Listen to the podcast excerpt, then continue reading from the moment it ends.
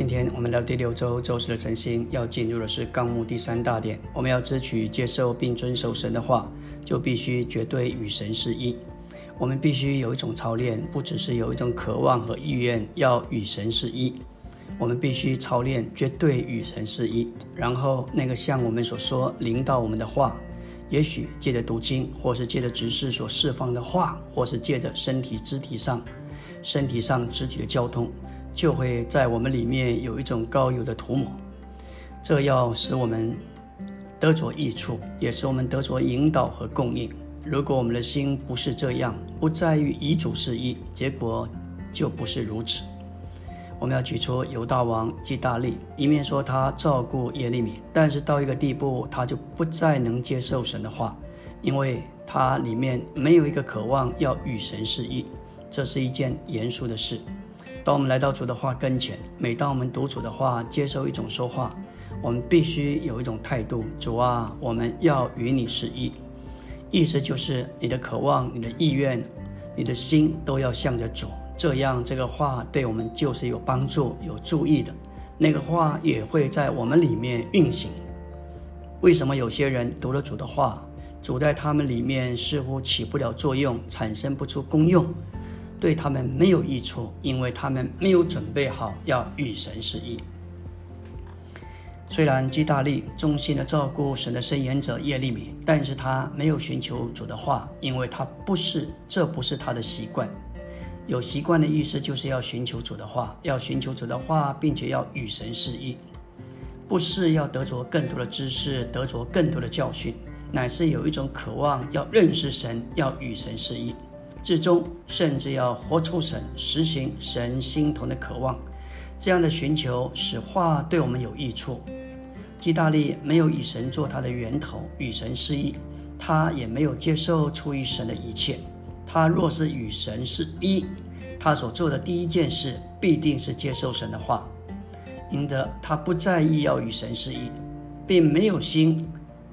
为着神的话，他拒绝神的话，甚至话来到他决定仍然不接受，因为他凭着自己要为自己考量做一些事，他没有预备好要以神为源头，这个源头乃是生命的源头，生命的泉源。我们在这话里头，我们与神是一。这里也提到约哈兰和犹大的移民，他们和耶利米一样，没有被迁徙到巴比伦。但是他们因着惧怕巴比伦王，便想往埃及去。他要耶利米为他们祷告，关于他们要做什么、去哪里。他们在央求耶利米为他们祷告的事上并不诚实，因为他们说凡耶和华所说的，他们都必遵行。但事实上，他们已经定义要去埃及。他们还跑来告诉、来找申言者：“你为我们祷告。”把耶和华的话告诉我们，我们都要听从，实在是不够真诚。这也是一种假冒伪善。他们期待耶利米所说的能符合他们的渴望和所要。过了十天，耶和华的话临到耶利米，神不要他们去埃及，要他们留在犹大地。他应许他们会照顾他们，但是他们不听从，反而指责耶利米说谎。他们还是定义要去。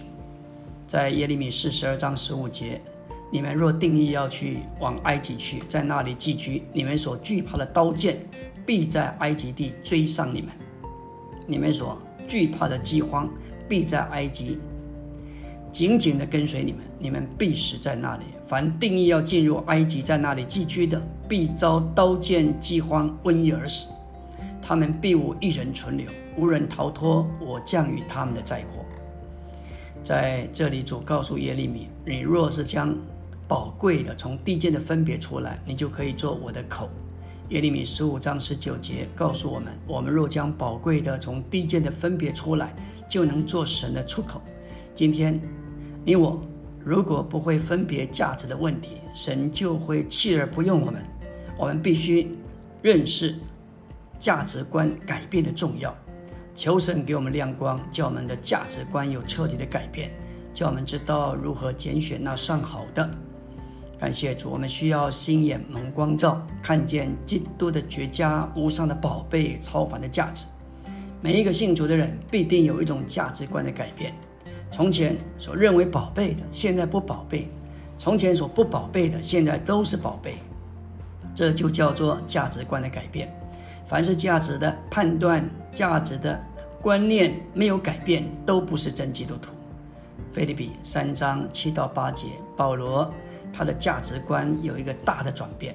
他先前以为他是对他是赢得的，现在因基督的缘故都看作亏损。保罗为什么能丢弃他是赢得的东西？他为什么能够将属世的一切看作亏损？乃是因着他以认识基督为至宝，他以神所立为主为王的基督为至宝。因此，他亏损万事，并且看作粪土。这乃是标准基督徒价值观的改变。